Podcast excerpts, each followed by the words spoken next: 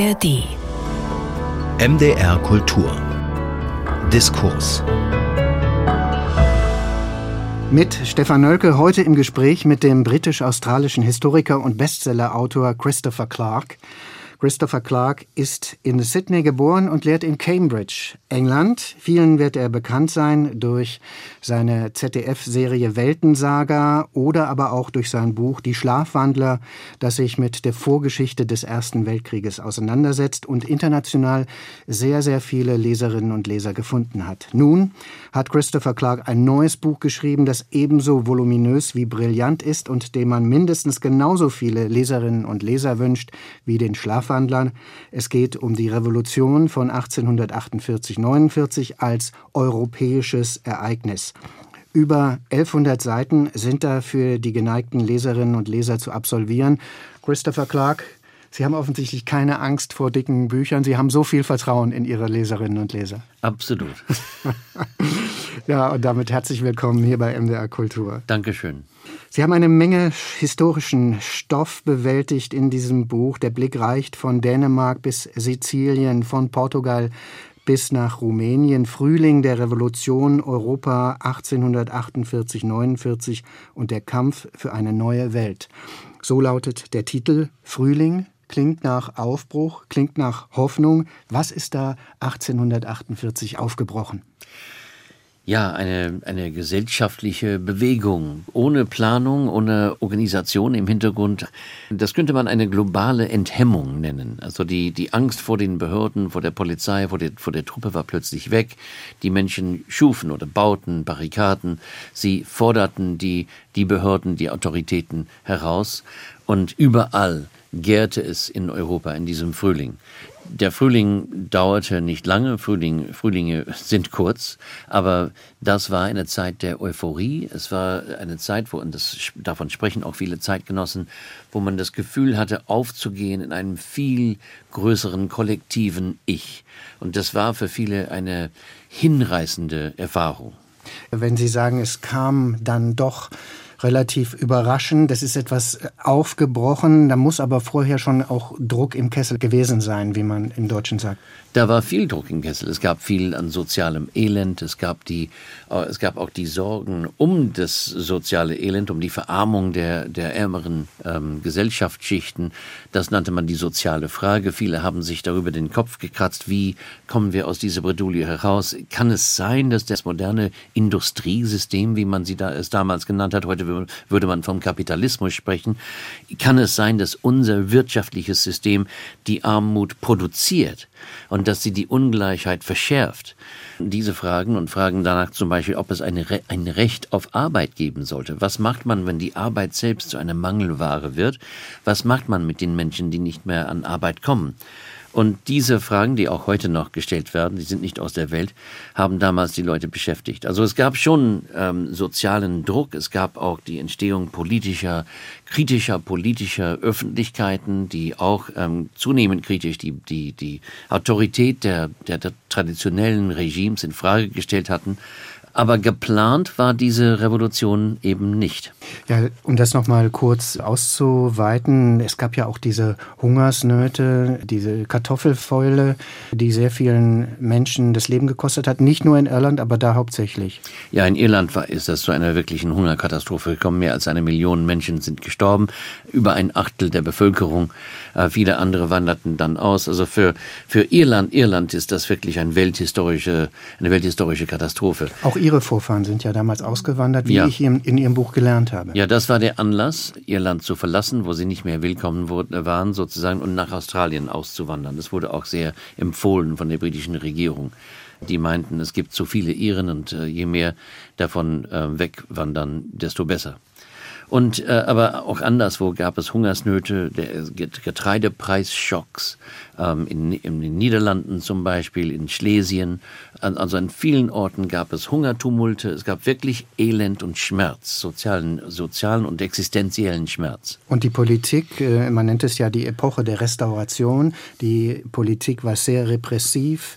Speziell in Deutschland äh, gab es Zensur, unter eine starke Unterdrückung der Meinungsfreiheit äh, und die Die Leute fühlten sich gegängelt und dementsprechend hatte sich Wut angestaut. Genau, es gab in verschiedenen Gesellschaftsgruppen gab es verschiedene äh, Varianten der Wut und verschiedene Ob Gegenstände der Empörung. Und für die Liberalen, für das liberale Bürgertum in den großen Städten war das die Presseunfreiheit, die Gängelung durch, durch Zensur und Bespitzelung äh, der politischen äh, Tätigkeiten und so weiter. Für die ärmeren Schichten äh, hat es mehr mit sozialer Not zu tun. Ja, es hatte sich was zusammengebraut und zwar in ganz Europa. Zu dieser Einschätzung gelangte der französische Politiker und Literat Alexis de Tocqueville, selbst eher konservativ gemäßigt, in einer Rede vor der französischen Deputiertenkammer im Januar 1848, aus der Sie auch zitieren. Und wörtlich heißt es wie folgt. Spüren Sie nicht aufgrund eines intuitiven Instinkts, der zwar nicht analysiert werden kann, aber unbestreitbar existiert, dass die Erde in Europa bebt? Haben Sie nicht, wie soll ich sagen, das Gefühl, als stünde ein Sturm der Revolution bevor? Von diesem Sturm weiß niemand, woher er kommt, geschweige denn, wenn er einmal bläst, wen er mit sich reißen wird. Soweit das Zitat von Alexis de Tocqueville. Berühmt geworden ist Tocqueville ja durch seine Analyse der amerikanischen Demokratie. Bei Ihnen, Christopher Clark, ist er einer der vielen Zeitzeugen, die Sie in Ihrem Buch zitieren. Interessant ist hier der europäische Blick, finde ich. Er sagt gleich, dass es in Europa gärt, also nicht allein in Frankreich wo es ja Tage später tatsächlich zum Aufstand gegen die Juli-Monarchie gekommen ist und der König Louis Philippe dann auch weggefegt wurde. Ja, absolut. Er will die Elite des, im, im damaligen Frankreich aus ihrer, ähm, aus ihrer Selbstsicherheit, aus ihrer Selbstzufriedenheit herausschütteln und sagen, ihr müsst jetzt was tun und wir brauchen jetzt radikale Reformen und zwar sofort.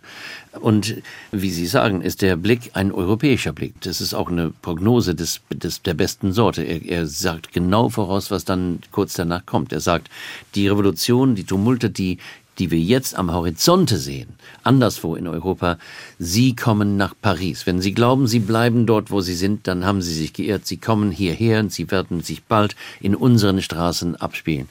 Und das ist interessant. Erstens, weil es uns daran erinnert, dass nicht alles in Paris angefangen hat.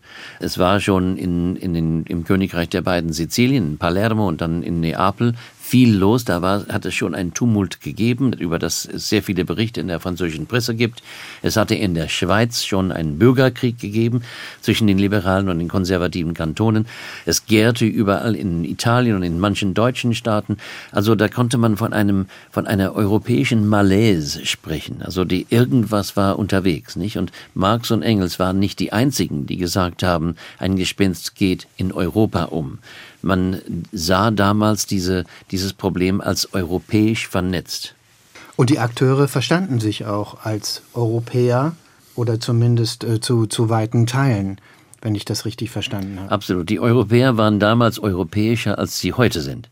Vor allem die Eliten. Nicht? Also die Eliten waren sehr eng miteinander vernetzt. Ich meine, nur ein, ein Beispiel zu geben. Cavour zum Beispiel las die, die ganze britische Presse. Der italienische ähm, Staatsmann. Staatsmann und Patriot des Risorgimento, also der genau. Bewegung, der Vereinigungsbewegung in Italien. Genau, und er entsteht, also ist ein wichtiger, ähm, spielt eine wichtige Rolle in den äh, Revolutionen in, in Piedmont im Norden Italiens. Und er schreibt ähm, zum Beispiel einen langen Artikel über die irische Frage. Er, es ist eine Elite, die bestens informiert ist über die Lage im sonstigen Europa. Und viele Leute haben sich auch bilden lassen, sind auch ähm, an, an andere europäische Länder gefahren, um sich um an die Universität zu gehen. Es gibt also eine Elite, die europäischer ist, würde ich sagen, als die heutige EU-Elite. Na, da kann man vielleicht aus der Vergangenheit noch ein bisschen Nektar saugen als EU-Europäer. Wir hatten es ja schon angesprochen, wie sich die Ereignisse dann fortentwickeln. In deutschen Geschichtsbüchern liest man immer, dass der Ausbruch der Revolution im März 1848 also für Deutschland zumindest, also für Berlin und Wien und andere Orte, eine Reaktion war auf die Revolution in Frankreich. Dass das äh, sozusagen eine ja eine Kettenreaktion gewesen sei. Inwieweit ist das richtig? Inwieweit ist das falsch?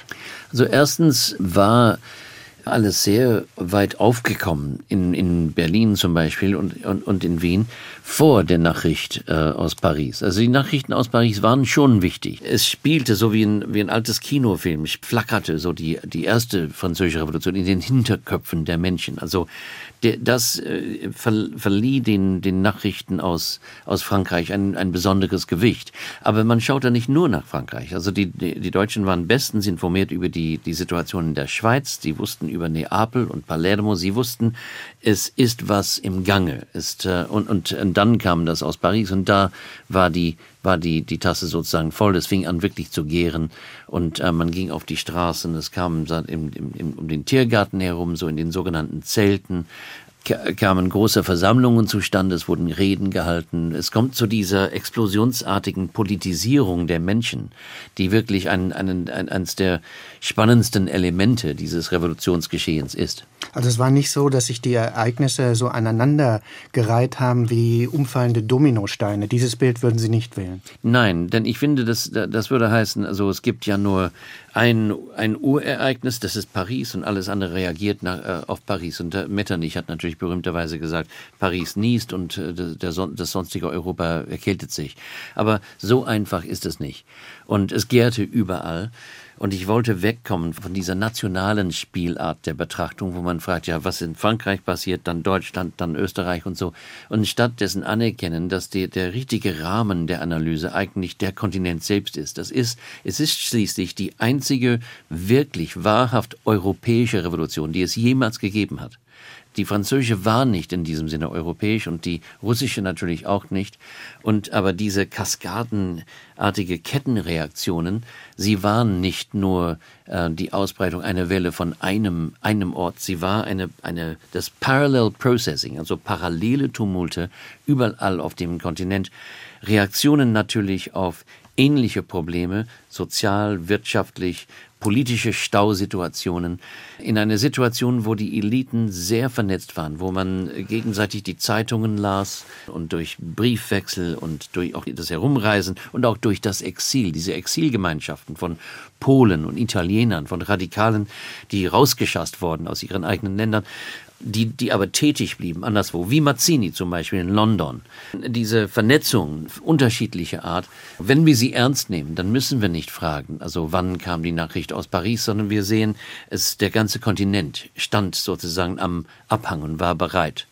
Gibt es denn bei allen Unterschieden natürlich, ja, Italien, Preußen, Rumänien, Kroatien, all die Länder, die Sie nennen, Spanien natürlich auch und Frankreich sowieso, äh, gibt es denn da unter den Akteuren, gibt es da so ein gemeinsames Projekt, wo man sagen kann, jawohl, das ist der Nenner, der diese Bewegungen auszeichnet, der gemeinsame Nenner?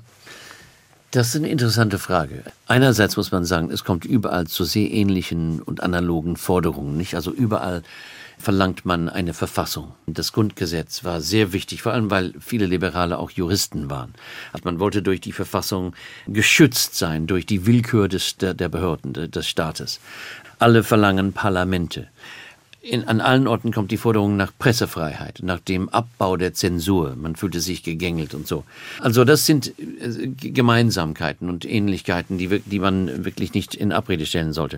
Äh, andererseits sind die Situationen, in denen diese Bewegungen zustande kommen, natürlich sehr unterschiedlich. In Frankreich flieht der König und seine Minister entfliehen und äh, viele von denen kommen nach England. Es äh, entsteht also eine Situation des Vakuums, wo eine neue Regierung hergestellt werden muss ein Gouvernement provisoire muss ernannt werden. In, in, in Wien und in Berlin kommt das nicht so. Der König, der Thron bleibt sozusagen der Mittelpunkt des Geschehens und es werden aber neue Minister ernannt und ein Parlament wird genehmigt, äh, die, die, die Wahl eines Parlamentes und äh, die Vorbereitung auf eine Verfassung. Aber das ist eine ganz andere Situation. Es gibt dort eine Kontinuität der Macht, anders als in, in Paris. Also das ist unterschiedlich von Ort zu Ort. In, in Italien ist es wichtig, dass man die Österreicher wegjagt. Wenn die Österreicher weg sind, dann schaffen die, die Revolutionäre, die werden von Insurgenten oder Freiheitskämpfern, werden sie dann zu den, zu den Herstellern einer neuen politischen Ordnung. Bleiben wir mal bei Berlin, wo ja die Revolution sehr blutig ablief. Am Abend des 18. März 1848, ja, kam es zu einem heftigen Gewaltausbruch. Was war da die Ursache und was passierte dort? Es hatten sich große Mengen äh, versammelt auf den Straßen und insbesondere vor dem Schloss, am Schlossplatz. Sie verlangten Reformen und ähm, dass, dass ihre Forderungen sofort genehmigt werden sollten. Der König und seine Minister entschieden sich, gewisse Reformen zuzugestehen und ähm, ein, ähm, ein Beamter ging an den, an den Balkon da am, äh, im, am Schloss, da im, am Schlossplatz mitten in Berlin und gab kund, also hielt eine kleine Rede und sagte, meine Herren, es ist alles genehmigt. Und da von ganz hinten kam eine sehr Berliner äh, Stimme, äh, auch der Drochen? Und ja, meine Herren, auch das Rauchen ist genehmigt. Und äh, da haben sich alle gefreut. Und das heißt, alle, die das hören konnten, haben sich gefreut. Hinten in der Menge und auf der anderen Seite des Platzes hat man, hatte man natürlich gar nichts gehört. Aber man war sich zunehmend bewusst, äh, dass, dass Truppen, die den Platz umgeben hatte, und da machte man sich so, also vor allem diejenigen, die in, in Richtung der Truppe so gedrängt wurden durch die Masse des, der, der Menschen, äh, hatten, und dann fing man an zu, zu, zu, zu rufen, Truppen raus, Truppen raus. Die Lage wurde bald unübersehbar und es kam dann der Befehl vom Polizeipräsidenten, der Schlossplatz soll geräumt werden. Dragoner haben dann das, den, das bekannte Trommeln angefangen. Das war so eine Warnung, also gleich geht es los keine Wirkung, weil die Menschen auch nicht raus konnten. Das war das andere Problem. War alles zu.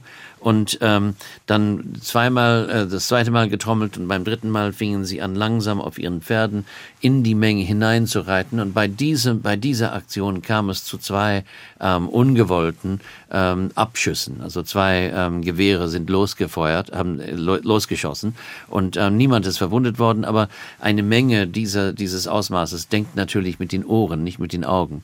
Und man meinte, ähm, also sie, sie schießen jetzt auf das Volk. So sprach, dieser, da sprach sich das herum. Und der, ein Versuch der Regierung, alles wieder äh, zu bändigen, indem ein paar Leute mit Transparenten herumliefen, in den Straßen herumliefen, auf, äh, auf denen die Worte stand. Eine, ein Missverständnis. Der, der König meinte es anders oder sowas. Ich weiß ja. nicht mehr den genauen Wortlaut. Das war zu spät. Das hat ja nichts gewirkt. Also es gab zu, zu diesem unglaublichen Gewaltausbruch und Ungefähr 300 Personen wurden getötet, viele auch aus den unteren äh, Volksschichten, aber auch Juden waren dabei zum Beispiel. Und äh, das waren die sogenannten Märzgefallenen, die dann außerhalb der Stadttore auf dem heute noch als Gedenkstätte existierenden Friedhof der Märzgefallenen äh, beerdigt wurden. Das ist dann nochmal eine eigene Geschichte für sich. Wir haben das jetzt mal so pass pro toto dann jetzt auch erwähnt und Sie haben es geschildert. Es war doch so, dass insgesamt das auch ein blutiges Ereignis war im europäischen Maßstab. Es gab ja hinterher dann auch äh, Aufstände in, in, in Baden zum Beispiel, in Deutschland oder in Paris, einen, einen im Juni dann 48, einen heftigen Gewaltausbruch. Die österreichischen Armeen sind in Norditalien vorgerückt und es war ja auch eine richtige Kriegssituation dann auch. Also insgesamt ist es ja 48, 49 ein sehr blutiges Ereignis. Insofern ist natürlich dieser Titel Frühling der Revolution kontrastiert dann auch mit mhm. diesem mit äh, diesem aber der Begriff aber der, der Begriff Frühling ist trotzdem gut, weil natürlich Frühling impliziert, dass bald der Sommer kommt und äh, bald danach der, der Herbst und äh, der, der Winter. Und äh, da, so ist es auch gekommen. Aber es stimmt, dass auch im Frühling, es, es war eine Zeit von Gewalt und weiter, aber auch von Euphorie. Ne? Es, ist, es, es war ambivalent, zwiespältig, vielstimmig. Und im Sommer sieht man dann, wie die verschiedenen Teile der Revolution, der revolutionären Bewegungen und Fronten oder was auch immer auseinanderdriften. Und miteinander in Konflikt geraten. Und das sind die, die Summer Days, die, die Tage von, äh, von Juni, die Junitage, die von Marx diagnostiziert wurden als als die sozusagen die, das Wegfallen der Maske der der Einstimmigkeit, die da gewesen war. Das, da ist alles schön schöne weggefallen. Man sah dann, es geht eigentlich um die nackte Macht und um die nackte Gewalt. Ja, auf der einen Seite haben denn die Monarchen, die Reaktionäre sich zusammengetragen und zurückgeschlagen, aber zum anderen Teil war es ja auch die Uneinigkeit der Liberalen mit den Demokraten und die Linken untereinander, also Linke waren die republikanischen Demokraten, die sich untereinander ja auch nicht grün waren. Also kann man sagen, dass die Revolution, die Revolutionäre in gewisser Weise an sich selbst gescheitert sind auch. Äh, ich würde den Begriff Scheitern eigentlich ablehnen. Manche sind gescheitert natürlich. Also Robert Blum, der, der eine sehr wichtige Rolle spielt in meinem Buch, da, da könnte man sagen, er sei gescheitert. Er ist erschossen worden, hingerichtet worden am 9. November von den Österreichern. Das ist eine Art von Scheitern, könnte man sagen. Aber ich finde, Scheitern hilft uns da nicht weiter. Erstens, weil diese Revolutionen so, so äh, unglaublich, ähm, weil sie das Jahrhundert so tief geprägt haben und weil die Zeit danach so anders ist als die Zeit davor. Sie haben so viel Wandel hervorgebracht. Und wenn wir so weg von, von der Situation in Berlin schauen, auf zum Beispiel die Lage in Dänemark, da sieht man, dass da eine vollkommen neue politische Ordnung geschaffen worden ist und eine Verfassung ähm, ge, ge, geschrieben wird, die bis heute noch andauert. Ich meine, mit vielen Veränderungen und so weiter. Die Verfassung des, der heutigen Schweiz ist nicht, es nicht derselbe Text, aber er wurzelt in der Verfassung von 1848 die, die neue genehmigte Verfassung von Piedmont, die erste des Staates, sie hatten bis dahin überhaupt keine Verfassung, wurde zur nationalen Verfassung äh, Italiens. Also insofern haben diese Revolution trotz aller Rückschläge, die sie erleben mussten und trotz der Erfolg des, der Konterrevolution, haben sie doch tief nachgewirkt. Und es ist, äh, ich würde sagen, derjenige, der meinte, die Konservativen, die meinten, wir können diese Revolution ungeschehen machen, wir können die, die, den Uhrzeiger sozusagen zurückschrauben und es so machen, als wäre das nie passiert, die sind alle gescheitert. Nur die Konservativen, die bereit waren, die ähm, die, diese Eruption zu verdauen, so in ihre eigene Politik zu einzubauen und zu integrieren. Nur die Konservativen haben sozusagen sich in, in, die, in die neue Zukunft hinüber retten können.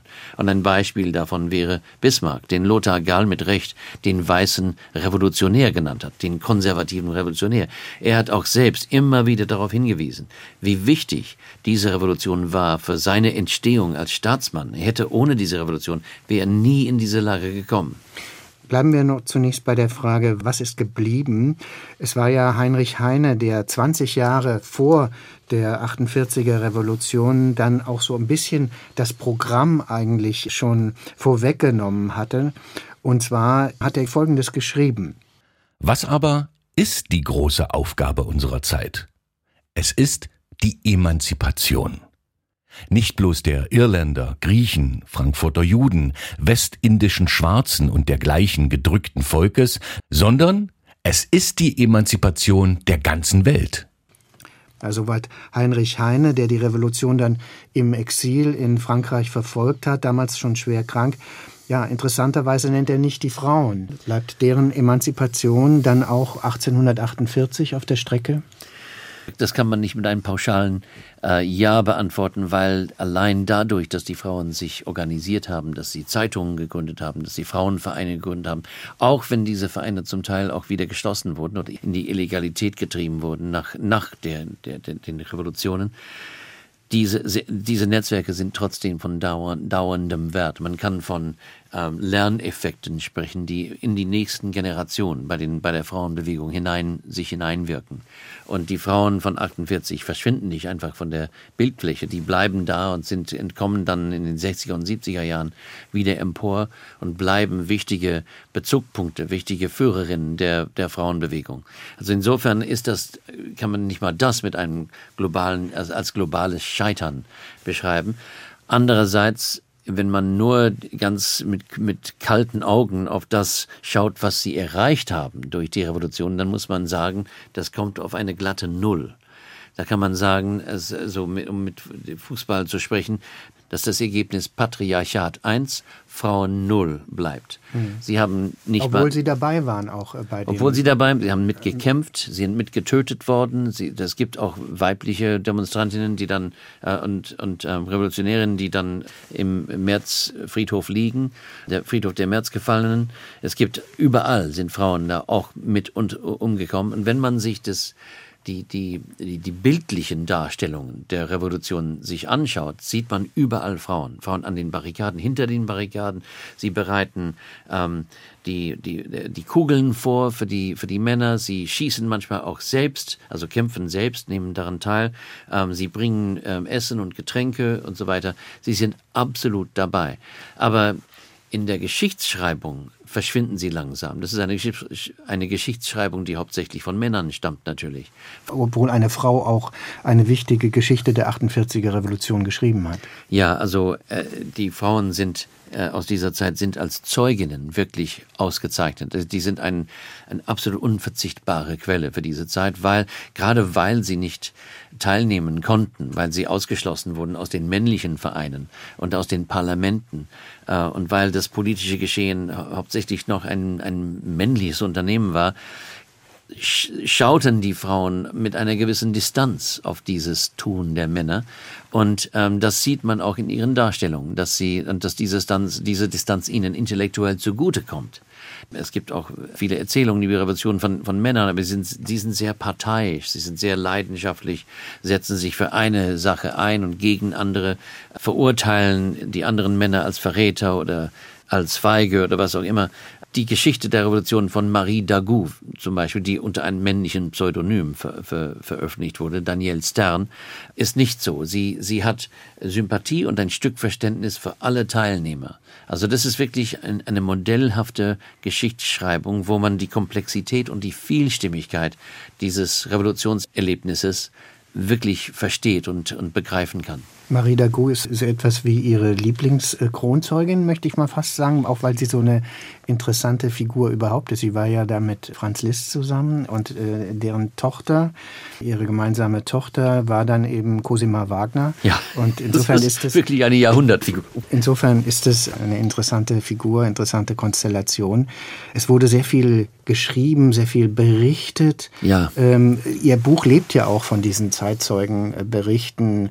Deshalb ist es auch so, so interessant zu lesen, finde ich. Also da gibt es doch eine ein Bedürfnis, äh, da, darüber zu schreiben und sich mitzuteilen. Ja, das ist erstaunlich, wie die Leute sich mitteilen. Und es ist die gesprächigste Revolution, die es wohl jemals gegeben hat. Die Leute melden sich sofort, eilen in den Druck, so schnell sie, sie nur können.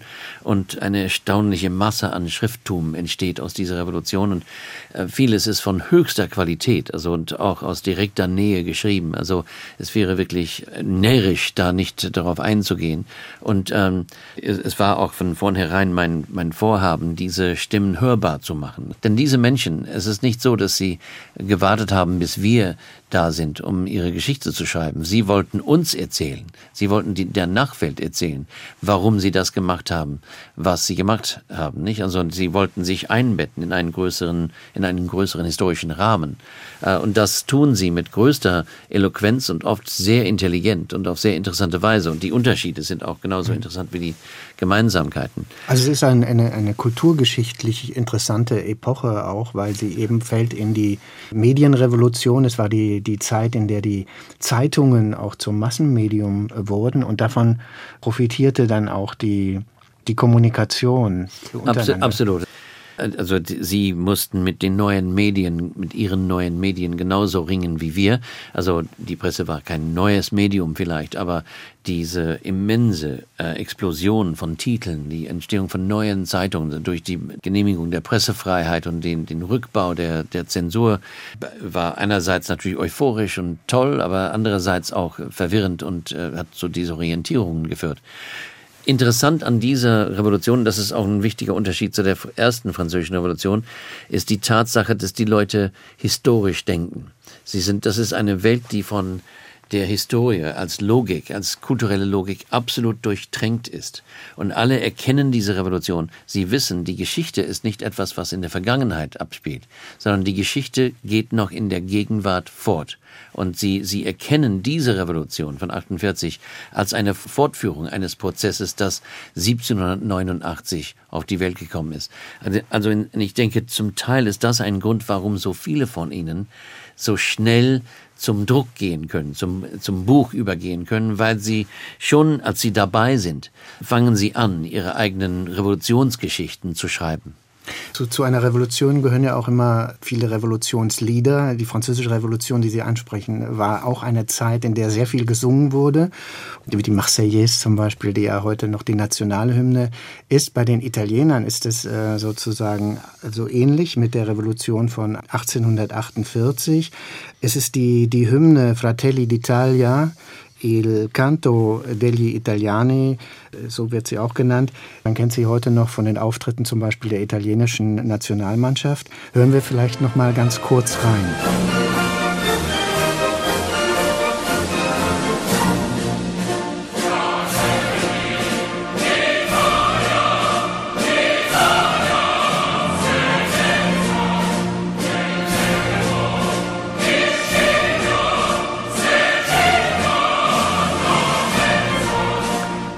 Il canto degli italiani, so lautet die Hymne und sie stammt auch aus den revolutionären Zeiten 1847, 48.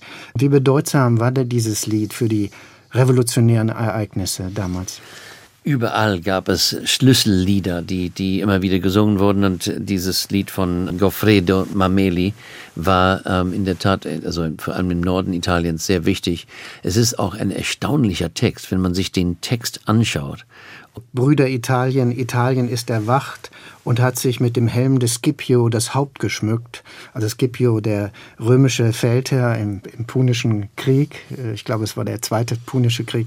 Ja, also äh, es ist dann auch martialisch natürlich. Es ist sehr martialisch und dann kommt immer wieder dieses Refrain, wo man ähm, singt Siamo pronti alla morte, wir sind bereit zu sterben. Das singt man insgesamt, wenn man die ganze Hymne singt, singt man insgesamt 24 Mal. Und das, äh, heute hat man noch das, die, diese gespenstische Sache, das siebenjährige italienische Schulkinder, wir sind bereit zu sterben, äh, immer wieder sing, singen müssen bei, bei der, bei, äh, für, für diese Hymne. Aber diese Nationalhymne mit, der, mit, mit ihrer gewaltigen Sprache und ihre etwas abenteuerlichen, mythischen Gebilden ist absolut typisch für die, für die Nationalhymnen dieser Zeit. Und interessant sind auch die Gemeinsamkeiten. Da sieht man, wie sie voneinander kleine Anleihen machen, wie sie so Themen übernehmen, zum Beispiel von der griechischen Nationalhymne. Eine Nationalhymne, die nie ganz gesungen wird, weil sie hunderte von Strophen hat.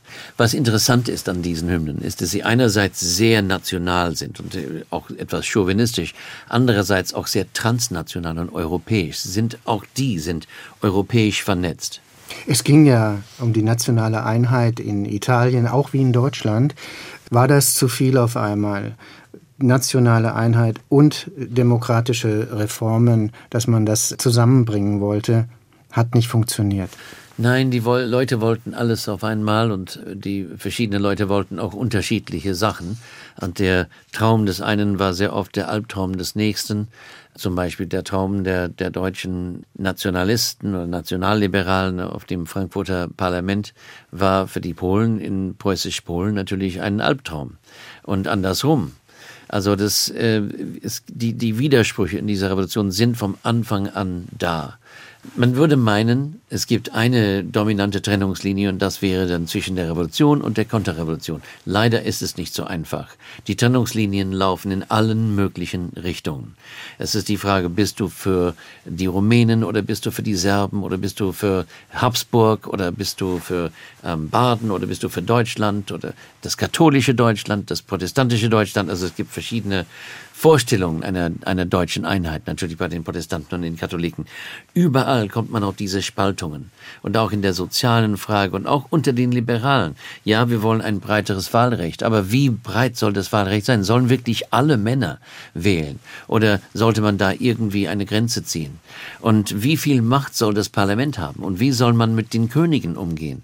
Wie viel Macht sollten sie haben? Und wer soll sozusagen die, die Kommandogewalt über das Militär ausüben? Wie soll das Verhältnis zwischen militärischer und ziviler Gewalt organisiert werden? Das sind Fragen, die die Geister scheiden. Und das ist, das müssen wir den Leuten nicht vorwerfen. Ich meine, sie hatten keine Zeit. Niemand hatte Zeit, sich auf diese Revolution vorzubereiten. Und es gab keine festen Parteien, die das hätte ja. also sozusagen von vornherein programmieren können. Wobei diese Eruption des Nationalismus natürlich schon auch Gut, wir kennen natürlich die Geschichte, wie sie ausging, in eine düstere Zukunft weist. Ja, die, der Nationalismus hat natürlich eine düstere Zukunft. Der Nationalismus ist ein, ein komplexes Phänomen und er hat negative und positive Aspekte natürlich. Ähm, die negativen äh, liegen auf der Hand, dass, dass dadurch Konflikte verschärft werden zwischen den Nationen. Gleichzeitig schaffen Nationen natürlich Solidaritäten in sich selber. Und äh, da sind die Leute plötzlich auf einmal plötzlich bereit, Steuern zu zahlen für die ärmeren Mitbürger, weil sie Mitglieder derselben Nation sind. Also es ist immer ein Plus und ein Minus, irgendwie eng beieinander. Aber im Grunde genommen muss man sagen, dass der Nationalismus und nationale Emotionen sich katastrophal ausgewirkt haben auf den Verlauf der Revolutionen. Und die Revolution von 1848 ist dann ja auch eher in nationale Narrative gegossen worden als in, in ein europäisches Narrativ und dem versuchen Sie jetzt mit Ihrem neuen Buch entgegenzuwirken? Ja, absolut. Denn dieses, die, diese Revolution wurde von den Zeitgenossen, und dafür gibt es wirklich eine Überfülle von Indizien und Quellen, die das zeigen, als ein europäisches Ereignis erlebt. Aber es ist im Nachhinein vernationalisiert worden. Also das ist von den Nationalstaaten aufgesaugt worden und jeder Nationalstaat hat von einer eigenen Revolution erzählt und sie in eigene narrative Muster sozusagen hineingepfercht. Und das gesamteuropäische wurde dann aus dem Blickfeld gedrängt. Ich finde es ja sehr spannend, dass Sie als ein in Cambridge lehrender Historiker jetzt so einen Aufruf an die EU-Europäer, an die Europäer herantragen, sich doch der gemeinsamen demokratischen Wurzeln zu besinnen, eine gemeinsame europäische Erinnerungskultur zu pflegen. Darf man Ihr Buch so verstehen? Ja, absolut. Ich finde, also natürlich da hilft es, dass ich nicht nur, also ich, ich arbeite in Cambridge und so weiter, aber ich komme aus Australien und das da ist, das ist der Blick wirklich aus der weiten Ferne, ähm, vom fernen Süden und von Australien aus ist es unverständlich, dass es den Europäern so schwer fällt, sich gemeinsam ihrer gemeinsamen ähm, Geschichte zu erinnern. Und also ich finde, Europa hat eine Geschichte, und das in der, in der, Neu, in der frühen Neuzeit ist das äh, auch erkennbar und auch im Mittelalter. Niemand würde das, das, das verstehen, die Historiker und auch das, das Publikum. Aber in der Moderne ist das alles auseinander geschmettert, alle auseinandergebrochen worden. Und es war mitunter meine Hoffnung bei diesem Buch, das wieder zusammenzuflicken und so zu sagen, es gibt, es gibt hier ein europäisches Geschehen.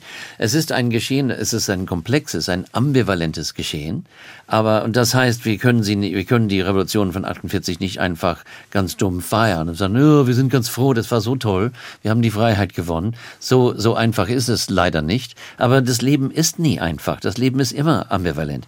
Und also, sozusagen auf einer tiefen, tieferen Ebene würde ich sagen, ist das Buch ein Argument dafür, dass wir lernen, mit der Ambivalenz und mit der Komplexität zu leben, dass wir lernen, die Komplexität und die Ambivalenz der, der Vergangenheit, aber auch der Gegenwart ein bisschen besser zu verstehen. Wir lernen ohne Panik und ohne Verunsicherung mit dieser Komplexität und Ambivalenz umzugehen und einen kühlen Kopf zu bewahren. Denn wir treten heute wieder in eine Epoche der zunehmenden Komplexität. Und wir haben alle dieses Gefühl, dass wir nicht mehr wissen, was die allgemeine Fahrtrichtung ist. Es entstehen so viele neue Bewegungen und, alle, alle Fragen scheinen mehr als nur zwei äh, Seiten zu haben, dass es zu einer Zersplitterung, eine Verflüssigung der Politik gekommen ist. Und in dem Sinne sind wir Zeitgenossen der Menschen von 48. Also doch kein ferner Spiegel, sondern eine Zeit, in der wir uns durchaus wiedererkennen können. Frühling der Revolution, Europa 1848-49 und der Kampf für eine neue Welt. So lautet der Titel des neuen Buchs des australisch-britischen Historikers Christopher Clark, erschienen bei DVA. Es sind ja recht viele Bücher jetzt zum 175. Jahrestag der Revolution erschienen. Von diesen wage ich mal die Prophezeiung, dass es nachhaltig gültig sein und bleiben wird. Ganz, ganz herzlichen Dank, Christopher Clark, dass Sie sich Zeit genommen haben für das Gespräch. Ich danke Ihnen gleichfalls. Danke. Mein Name ist Stefan Nölke. Ich wünsche Ihnen noch eine gute Zeit. In der ARD Audiothek finden Sie noch viele weitere Features, Dokus und Reportagen. Zum Beispiel aus den Rubriken Zeitgeschichte, Politik oder Kunst. Stöbern Sie doch einfach mal durch.